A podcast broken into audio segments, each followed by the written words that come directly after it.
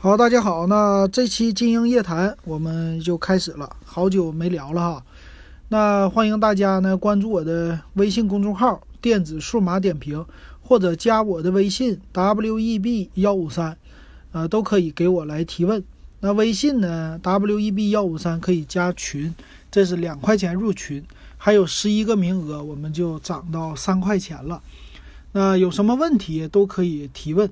啊，这个群里呢都是我们的一些听友，东北的啊，全国各地都有，都喜欢数码的，还有一些老乡哈，非常有意思的一个群。那也欢迎你喜欢收听我的节目的话，也欢迎你加收藏或者是加关注哈，这样的话可以经常找到我的节目。那我们就按照顺序，今天先来回答一下听友的问题。呃，这主要呢都是在微信里边给我留言的。首先，这位呢叫 W W R R，他问了，他说：“二手车能干网约车吗？如果能干，车里程几年车有标准吗？呃，如符合标准，买啥车好？丰田卡罗拉行吗？什么配置？谢谢。可能不是你的专业，但是聊天嘛，啊，就是说一说就行了。好，那我就先从不是咱专业的，咱先说起。”呃，二手车能不能干网约车？正常来说是可以做网约车的，主要是呢，网约车哈，它分一些什么滴滴呀，啊，还有什么呃，现在的美团呢，还有很多网约车哈，非常多，乱七八糟的都有，啊，要分地方。首先来说呢，每个地方的网约车不同，一般来说都是要本地牌照，啊，有的还要求本地的户口的司机哈。那这个呢，其实，啊。咱们先不说，咱主要来说车。车的话呢，其实二手车也可以的啊，但是呢，它要分年限。一般来说呢，网约车啊，大地方咱不说，小地方的话，基本上只要是必须要求你的名下的一台车，就是车和司机本人的身份证是相对应的，这样的话你才可以啊开网约车，这是它基本的一个要求。那车这个东西呢，网约车分两种，一种就滴滴的那种叫专车了，一种是顺风车。顺风车最近叫滴答，啊，顺风车的入门门槛是最低的，你基本上啥车都能够坐顺风车，啊，无无论你是几手都可以。那滴滴呢，一般来说它主要来看车的年限还有车型，车型来说就是十万或者十八到十万以上的这种车，啊，轿车为主哈。所以来说呢，你选车的时候，首先来要选车型，一个是年限。年限一般人家的要求都是六年之内的，啊，越新越好。当然新车他们就觉得越好了。所以如果你买网约车呢，我建议你买二手的话，三年以内的这种车，相对于来说比较新，比较容易通过审核。那车呢是买哪种啊？车相对来说是日系车，相对来说更好。日系车呢，它相对皮实耐造，不爱坏，啊，你保养什么的比较简单。开的里程多了呢，也没有什么后顾之忧，所以说你问的丰田卡罗拉行不行？是行的。至于什么配置，要看价格，尤其是二手车。二手车呢，一般低配的车型和中配的车型、高配的车型中间差的价格不同，啊，这个你要自己去看的，看配置和价格。有的呢，公里数也不同啊，卖的售价可能是中间相差个几千块，甚至相差的都不大，几百块都有哈。所以这个你自己来考虑。那至于国产车呀，也能买，还有一些，呃，网约车里比较喜欢的，比如说大众的车型。大众的车型呢，一般通过都比较好审核。相对来说，干网约车的话，买合资车型是比较好的。合资车型呢，比较容易通过。国产车型呢也行，但是啊，没有合资车型通过率那么高，是吧？还有保值率，相对于来说，合资车也好一些。高过于国产车的，当然国产车售价低啊。那一般我见过的车型哈，高端一点的干专车的话，就是帕萨特呀、啊天籁呀这些的，是尼桑的。然后干一般网约车的呢，像我们沈阳那边呢是呃轩逸，属于日产的轩逸经典这种车比较多。啊，大众的车型就更多了，朗逸呀，高端一点的帕萨特呀这些的。然后就丰田的什么卡罗拉呀，是吧？丰田一般，本田的不太多。本田的话，车型呢，它上了也十万了。比如说本田思域，你基本上老思域你能看到，但是非常少。还有一些本田的什么叫凌派这种车型，其实干网约车的见的并不多啊，这这我这边见的不多。然后上海这边一般都是混动了，混动的话呢，就是什么荣威五五零啊，啊荣威的 IE 六啊，或者要 EI 六啊这些车比较多。其他车型呢，每个地方都不同，你基本上就看吧，反正基本上就你二手就是七八万块钱这种的二手的自动挡的车型还是不错的啊。还有呢，你也可以打一点网约车试试。你为了要做这个，你就了解市场嘛。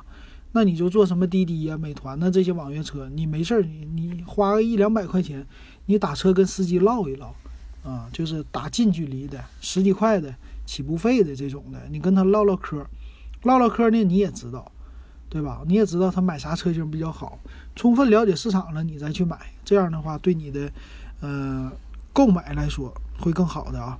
这是给你的一个回答。好，那下一位，下一位是宏伟。宏伟呢，也是咱们群里的听友哈。他说：“老金，麻烦你点事儿，预算一千五，推荐一个机型。”他就问了这一句话。呃，我当时好像是问了他一下详细的要求哈。一般呢，如果只是问价格的话，那我们就推荐红米 Note 5 Pro。啊，红米 Note 7 Pro 说错了啊。但是呢，今天我们是四月二十号，今天呢，昨天啊，三星的 A 六零出来了。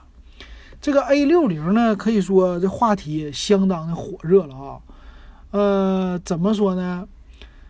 它卖一千四百九十九块钱起，和红米 Note 7 Pro 比呢啊，它的后边是三个摄像头，还带广角镜头，而且处理器也是骁龙六七五，前面的屏幕呢还是一个挖孔屏或者打孔屏。啊，虽然说像素比红米 Note 7 Pro 低一点，但是呢，它毕竟三星的品牌，可以说整体素质很强啊。我非常想做一期它的节目，但是呢，我看三星的网站，它具体的介绍还没有，所以我暂时我还先不介绍。那就这里简单的说一下哈，如果你买三星的呃 A 六零的话，我觉得也是 OK 的啊，毕竟它价位这么低了嘛，那咱们就得支持。啊，所以说呢，一千五以内，你这两个机器你可以选一下，啊，顶尖的是，呃，红米 Note 7 Pro 加上这三星的 A 六零，基本上都是满足于你的预算和需求的啊，这点不错。品牌度呢，这两家都不同了，还有系统也不同了，啊，但是红，呃，红米系列呢，现在你好抢，啊，三星系列呢，我估计。它只是只走线上的，跟苏宁啊、京东这些合作的，刚开始应该的产量也不高，也是走这种就是属于抢购模式吧，啊，能不能买到不好说。四月二十六号开始售啊，还有一个星期的时间，那咱们到时候拭目以待哈。所以最近可以关注一下，只要它出来，呃，他们的官方的网站了以后，呃，介绍以后，我就会点评。出来这期节目的啊，到时候可以留意一下，听一听。呃，基本上这个一千五按价格来说是够了啊。如果你还有什么需求的话，你可以发一些详细的需求。就我们的听友也是啊，你想问的话，基本上不要就说一句话啊，一千五买什么？那这个其实不好说的，还是要看你的需求。你要是没什么需求的话，我给你就推荐一些性价比高的。但一般人买手机还是有自己的需求的。所以一定要说清楚，说的越清晰，我越好给你推荐。好，那这个宏伟的咱们也说到这儿。下一位飘逸人生，飘逸人生他问的是华为 P30 Pro 和 OPPO Reno 高配版哪款更适合拍样本？做内衣销售需要拍样品发给客户啊。这两款呢，我跟你说都可以啊。他我上次。呃，前两天出了一期节目，就是这两款手机的一个对比。其实对比下来，他们俩非常像啊，主要就是还差一个性价比。Reno 系列呢，虽然说比 P30 Pro 稍微低那么一点点，但是呢，它还是嗯性价比更高，便宜了一千多块钱哈。那至于说你给客户拍这个样品呢，啊，为什么说都行呢？主要来说，你给客户发样，你也是用手机发，客户也是用手机看。或者说用电脑看，基本上呢，你这个内衣的啊，就给客户拍下来，它都 OK 的，都能看清楚的啊，不是这两个手机，普通的一千多块钱手机它也能看清晰。我觉得呢，你应该啊在另外一个地方考虑一下，就是啊，既然为了发这种样品给客户的话，我建议你配一个灯啊，属于是补光灯。这种补光灯呢，你在淘宝上买，呃，一百多块钱的都比较好的了，几十块的也有啊，有个架子。可以呢，有一个啊大灯泡，再加上呢有一个，这算是幕布还是什么的啊？不算是幕布，算是灯罩上的一个柔光布啊。你配上这个灯，配上这个灯呢，放在内衣前边，这个角度，这属于是摄影专用的啊。这种补光灯的好处呢是它的光亮更多，因为你呢拍内衣，你肯定不能让模特穿着内衣出去啊，或者没有模特，你搞这种就。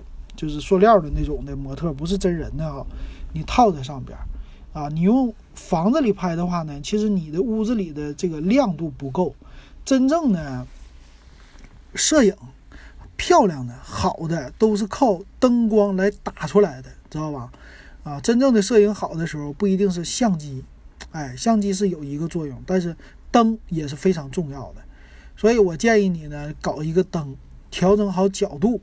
啊，照着这个内衣，这样的话，你的进光量大的话，任何一个手机拍出来都非常的清晰，而且呢，细节非常的好。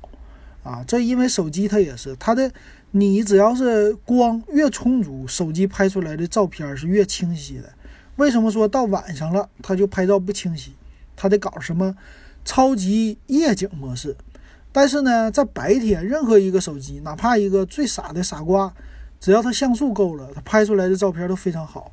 哎，晴天也好，阴天也好，它拍出来的都好，因为这光亮充足，哎，所以呢，你就买一个这个就好了啊。这是我给你的建议。至于什么手机呢？你现在用的任何一个手机，你都可以试试，拍出来都 OK 啊。还有一点，就是因为用的是微信，微信传输的照片呢是经过了他自己压缩的啊。你可以传的时候，很多人不注意，就啪呲捏一张就传了。但是呢，一般来说啊，我们用微信发照片的话，最好是先在你手机里用你原生的拍照来拍，拍完了以后呢，这个图非常大，有几兆。那你在微信里发的时候呢，你选择原图啊，这么来发送，这可能是五兆就出去了。出去以后呢，对方看的时候，他也选择下载，下载了以后，你就能看到原图的这些细节了啊。但是，一般客户不会这么看的。一般客户就是啪呲一捏一个，啊，他就一看就完事儿了，就拿样了。所以你搞一个补光灯就够了啊。这是我给你的一个建议啊。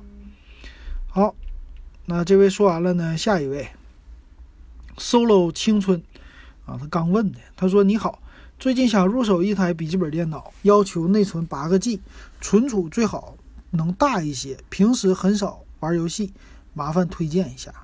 啊，这种需求可以说非常简单啊！你这个也是没说具体的需求的话，那我就跟你说啊，你可以选荣耀的 MagicBook 啊，最新的是 R 五三五零零 U 这款啊，五幺二 G 存储的啊，价格呢三千九百九十九啊，现在它是有优惠嘛，刚刚上市。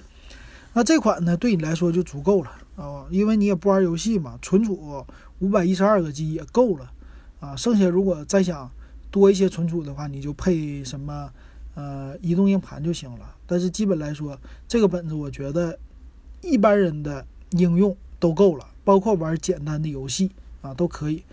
三千多块钱的价位，我就现在只推荐荣耀系列，我觉得它的性价比高。但是呢，荣耀系列确实啊，呃，我看了一下苹果，呃，今天我正好去逛苹果的专卖店了。去逛了一下这苹果专卖店以后呢，看看人家苹果的机器确实做工好啊。现在再回来摸一摸荣耀的这个，跟苹果确实没法比啊。价位在这儿呢，三千九百九十九，买啥呢？嗯，我觉得荣耀 OK 这价位，但是说这做工啊，苹果那个九千多块钱的，他俩的样子，他们都是仿苹果嘛。但是苹果拿在他身边一看，那完了啊，这个荣耀就不能看了，太 low 了。就各种 low 哈，苹果的拿来以后，触摸板也大，屏幕也亮，呃，整体的做工也好，确实好。这一点上来说呢，真是就我也没摸过什么太多的就 Windows 的笔记本，但是基本上这价位来说，确实苹果是啊一分钱一分货的哈啊，这个说多了。然后再补充一个，最近刚才那个网友的啊，这个 这个 solo 青春我就给你回答到这儿了啊。如果有什么具体的需求，你可以再随时问我，给我留言啊。这加咱们的微信，这有好处啊。加咱的微信呢，就可以专享 VIP 服务，这就是我专人的 VIP 服务啊。你想，你一般去找销售的话，你买个电脑可能五六千块钱，那这个电脑销售一般呢不会站在你的角度上给你分析那么透彻啊。所以你这加个群才两块钱、三块钱啊。就能给你分析这么透彻，我这边还是不错的。我觉得将来我得升，慢慢的推出 VIP 服务啊，就五块钱一次咨询一次，呃，这样我给你详细讲一讲，语音给你讲。这样的话呢，我也能就是补贴一下我这个花的时间。我觉得未来，呃，选个手机电脑的话，五块钱咨询一下，我也算是半专业人士吧。啊，我觉得还是够的啊，还不错的。将来我推出吧，反正慢慢我就。节目呢，慢慢我得整点钱来补贴了，然后要不这个时间的话，爱好是爱好，但是也要有点收入的哈。最近我也想了，最近我也想，我说我的淘宝店整了一年了，也没怎么开起来，就一个商品在那儿，有一个杯子。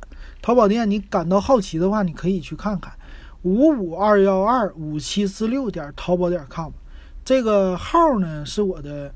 QQ 群，这是以前我们听众加 QQ 群用的啊。最近呢，QQ 群加都是用 WEB 幺五三这微信了啊。加了微信以后，你也可以跟我说你想进 QQ 群，我就给你加进去。嗯，在淘宝店呢，我想怎么做呢？我是这样的，我刚开始呢，咱们给听友一些福利，加咱们群的或者听节目的听友啊，我以后搞一些，咱也来一个抢购模式，就玩嘛。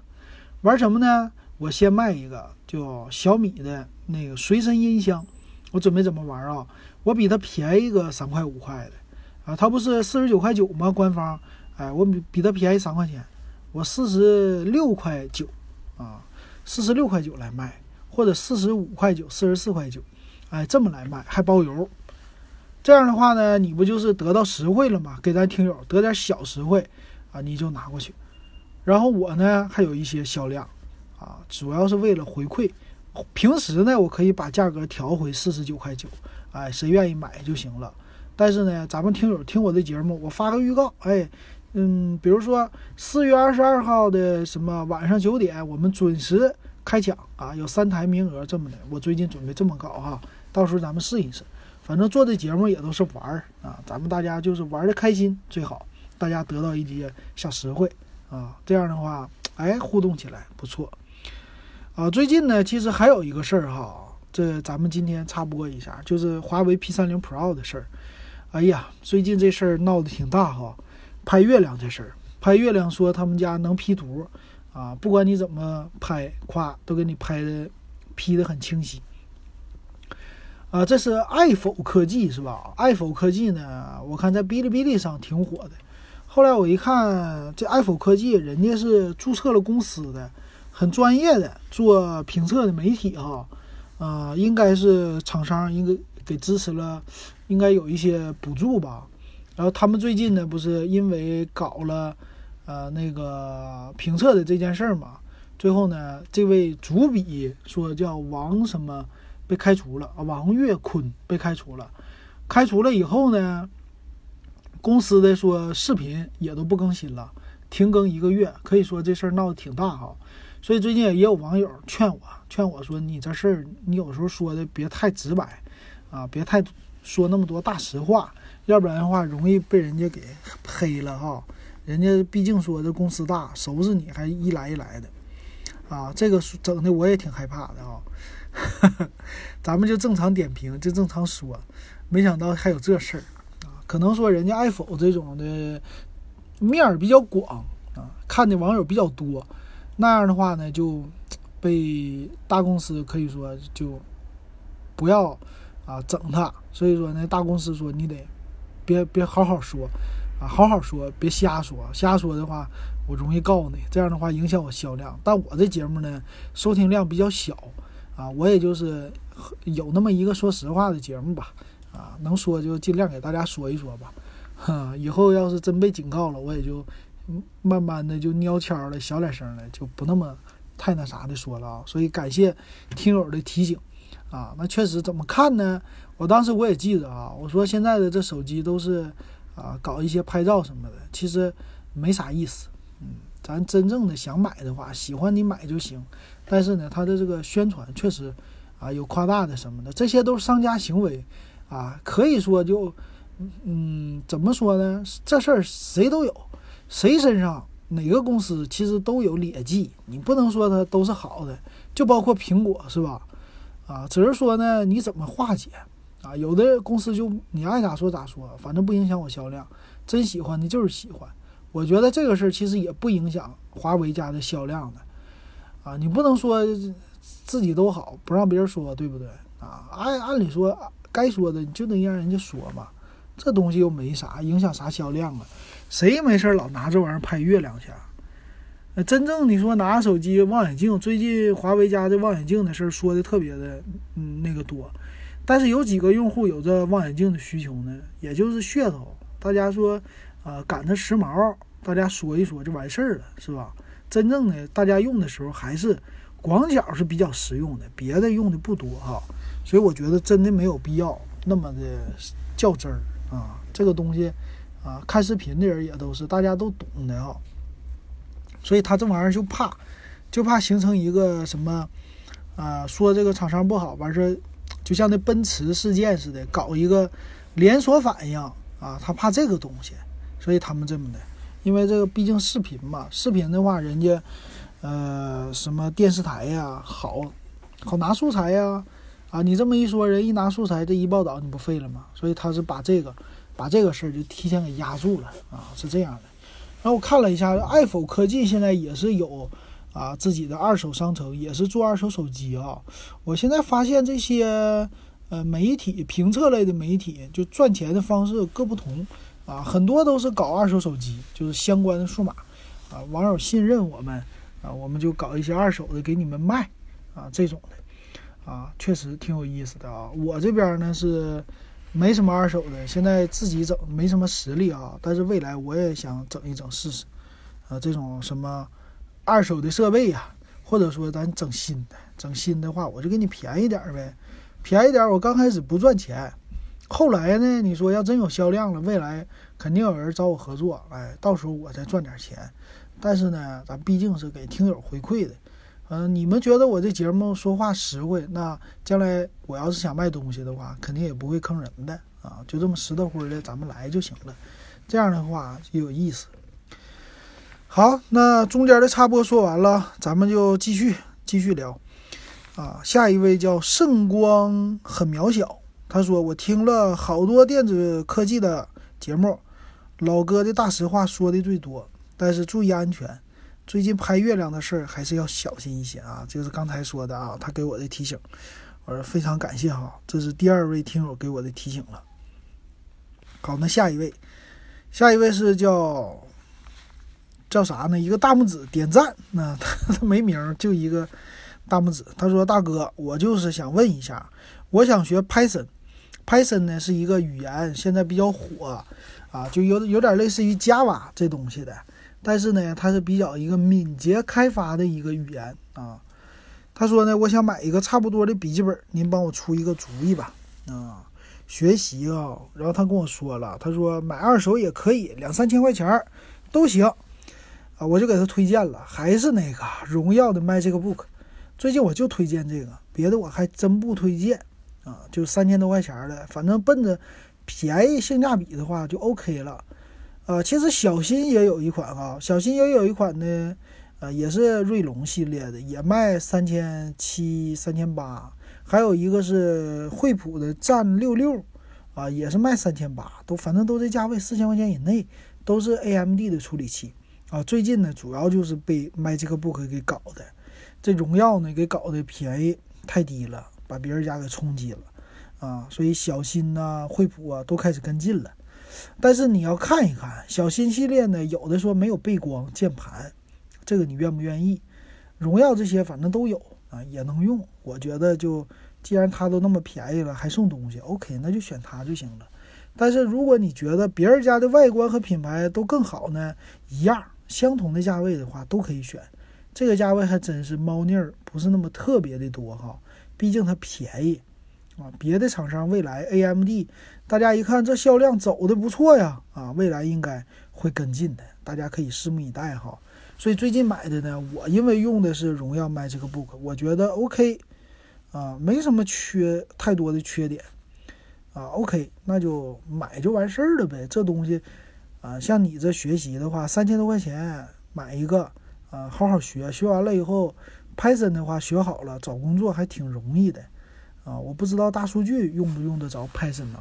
但是一般的现在的企业，尤其是互联网企业做开发的时候，都是以这个语言为基础的。所以用 Python 语言呢，基础的 Linux 系统命令啊什么这些你得会。啊，需要一个虚拟机，把什么 Linux 下边的什么 CentOS 啊，什么啊 U 班图啊这些的，你都给它装上。装上以后，你基本上就 OK 了啊。所以这本子够你用的了啊。你买个五幺二 G、二五六 G，我觉得都 OK 啊。看你的自己的自己的这个价格，你自己的钱的接受能力怎么样哈？二手的就算了，笔记本这东西也不贵，咱就没必要老整二手的了哈。好，那这个我也给你回答到这儿了哈。好，下一位，下一位呢是前两天说的啊。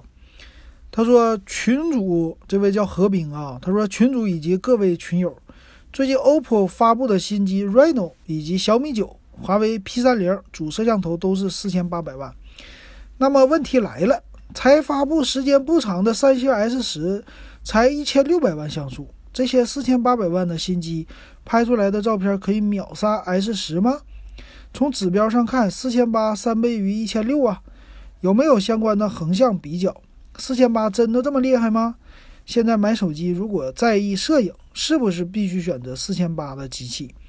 另外，我刚才查了一下，苹果最贵的那个手机后置也才一千两百万啊。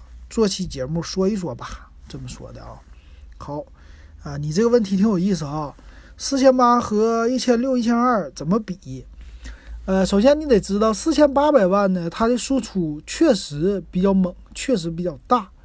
呃，但是呢，一般人他正常买了这手机，他不会用四千八百万模式啊，这个模式要调，就是有一个叫全不叫全景模式，叫是全尺寸模式还是什么？反正有一个，你开了这个模式，存的才四千八百万像素的。呃，但是呢，一千六啊和一千二百万像素，这个主要取决于是它的手机的算法啊优化，这个呢不一定。在单反领域叫底大一级压死人啊，就是它的拍照的那个底啊，呃，像素的话当然也多，也是重要的，但是呢，那个传感器的尺寸是更重要的，传感器尺寸大。虽然像素低，但是拍出来的照片它的效果更好的，而且我们的相片呢，四千八的好不好？好，嗯，确实好。还有超级夜景模式好不好？好，都好。但是四千八百万像素呢，你记住，拍出来的照片就十几兆了，我不知道多少兆啊，具体的多少兆？但一般照片现在都五六兆，它四千八就得十几兆。那你真正的你拍出来以后啊，你看吧，四千八和一千六百万像素拍出来照片，压缩完之后，就是在你屏幕上，不是百分之百显示啊，是在你屏幕上整个显示出来，你基本上你的肉眼，我觉得是看不出来太多差别的，真的看不出来。而且默认的四千八百万像素的手机输出出来的照片是一千两百万像素的，除非你开那个专业模式。啊，就是四千八百万输出，所以正常来说呢，咱不用细究这个东西啊。你你买哪个呢？你只要是旗舰机型，差不多的拍出来照片都差不那么太多啊。你可以关注一下什么夜景模式，这个倒挺好，我觉得。还有一个广角镜头，呃，今年呢，苹果应该广角镜头这方面也是要发力的，应该啊，大家都要往这方面发力，拍照确实好。啊，拍出来的东西多，至于说什么混合变焦啊、十倍呀、有五十倍呀这些的，其实这个东西不至于，咱不至于那么考虑哈。混合变焦的像素也不高，八百万、五百万都这样的，最多一千三百万。拍出来的照片多不多呢？好不好呢？这个东西主要是 AI 的算法，你像人家 P 三零那种的哈，AI 的算法合成主要是用这个技术。所以真正的有的时候不一定说你的那个拍照啊靠你的像素这么多哈，所以这个呢你还是就按自己的需要来选。比如说三星的东西，大家就本身用的不多，选苹果呢，我也不一定说它的摄像头不是四千八我就不选苹果了，各有各的优势。那苹果就是好，手感呢什么的这些系统应用啊就是好，拍照呢也 OK。啊，你看那些明星，他还是用苹果多，对吧？你三星好不好？好，你用的人多吗？国内不多，全世界来比多。但是呢，啊，你看各大明星还是苹果为主。主要来说就喜欢苹果的系统，所以说咱不用纠结这个东西，嗯，没有必要太纠结。所以不要被厂商给忽悠了啊，这是我的一个看法哈。所以未来呢，一千多块钱手机都会普及四千八的这个东西，普及率。科技产品普及率太高了，太快了哈。